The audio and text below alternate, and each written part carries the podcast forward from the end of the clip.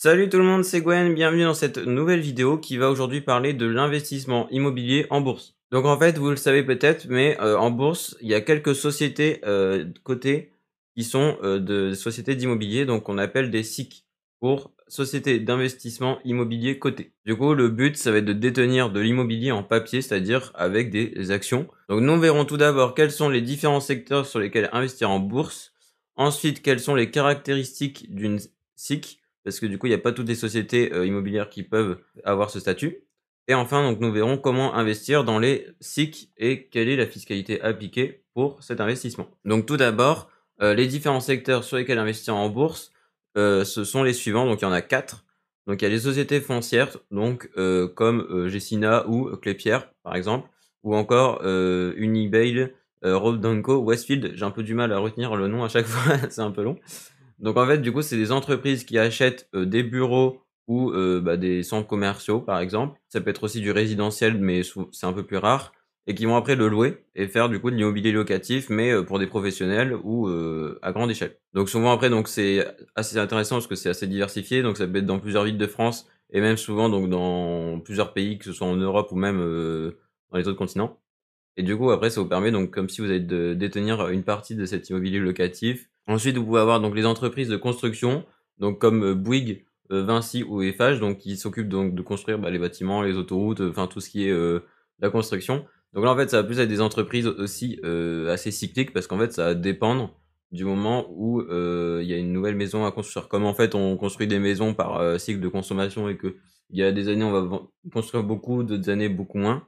Bah, du coup, ce seront des actions un petit peu plus volatiles que le marché. Ensuite, vous avez les promoteurs, donc comme Nexity, ou euh, Kaufman Broad par exemple, les promoteurs ils achètent des terrains constructibles ou alors ils achètent des terrains et construisent dessus et après ils les revendent à des entreprises ou euh, à des particuliers en segmentant le terrain en plein de petites parcelles. Et enfin du coup vous avez les entreprises de matériaux donc là c'est un peu plus euh, indirect mais du coup c'est celles qui vont fournir toutes les, euh, tous les matériaux pour la construction. Des entreprises comme Saint-Gobain ou Vica, ce sont des entreprises spécialisées dans la distribution et la production de, des matériaux donc là ça compte quand même mais c'est un peu plus indirect dans l'investissement immobilier. Du coup, après, vous pouvez très bien euh, diversifier votre portefeuille en investissant donc dans les, ces différents types euh, de secteurs immobiliers. Comme ça, ça vous fera donc un portefeuille un peu plus diversifié. Ensuite, donc, quelles sont les caractéristiques d'une SIC? Donc, il y a trois caractéristiques principales.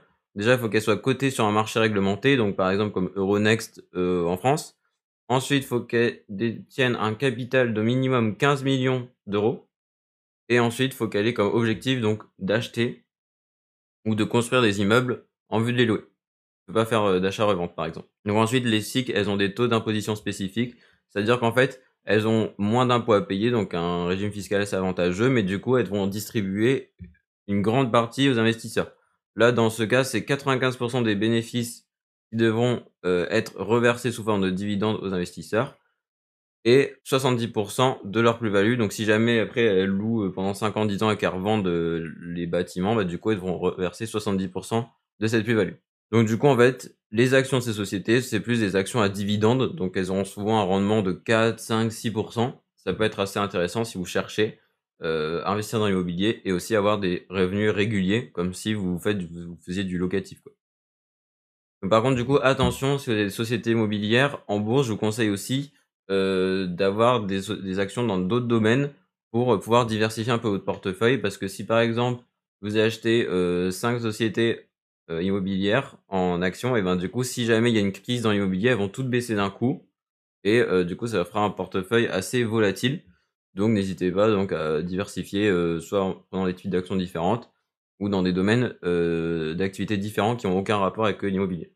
Après vous pouvez aussi donc diversifier très bien euh, les territoires. Donc si jamais il y a des entreprises qui investissent plus en France ou en Europe, donc aller investir aussi euh, dans des entreprises qui ont des locaux en Asie ou en Amérique euh, par exemple. La fiscalité des SIC et d'investissement immobilier en bourse, en fait vous ne pourrez pas investir dans des SIC avec un PEA, donc plan d'épargne en action. Vous pourrez faire qu'avec un compte titre. Et donc en fait vous aurez donc la flat tax à payer, c'est-à-dire 30% en tout avec 17,2% de prélèvements sociaux et 12,8% d'impôt sur le revenu, comme dans le cadre bah, du coup d'un compte titre classique. Et donc après, donc aussi pour les SIC, euh, n'hésitez pas, avant d'investir dans les sociétés euh, d'immobilier côté en bourse, quoi, de euh, vérifier le cours de l'action sur les dix dernières années, les bilans comptables, voir si l'entreprise est solide et qu'elle a des bons bénéfices. Parce que même si elle doit distribuer quasiment tout son bénéfice aux actionnaires, et eh ben, si elle n'a pas de bénéfice, et eh ben, vous ne pouvez pas avoir grand-chose. quoi. Et euh, du coup, n'hésitez pas à prendre un peu de temps à comparer euh, même plusieurs actions entre elles et en prendre qu'une ou deux au final. Vaut mieux prendre son temps quoi, plutôt que de rater euh, son investissement et de se, précipiter. Enfin aussi, vous pouvez donc investir dans des SIC avec quelques assurances vie. Alors il y en a vraiment pas beaucoup qui le font, mais c'est possible. Donc vous pouvez avoir donc des unités de compte en fait en bourse et dans l'immobilier. Et donc là après, bah, ce sera mélangé avec des fonds euros ou alors avec d'autres d'autres secteurs d'activité en bourse. Mais du coup, ça va être aussi intéressant si vous souhaitez avoir une assurance vie. Du coup, attention, si vous voulez une assurance vie, à bien vérifier les frais de gestion et aussi les frais d'entrée, les frais de sortie.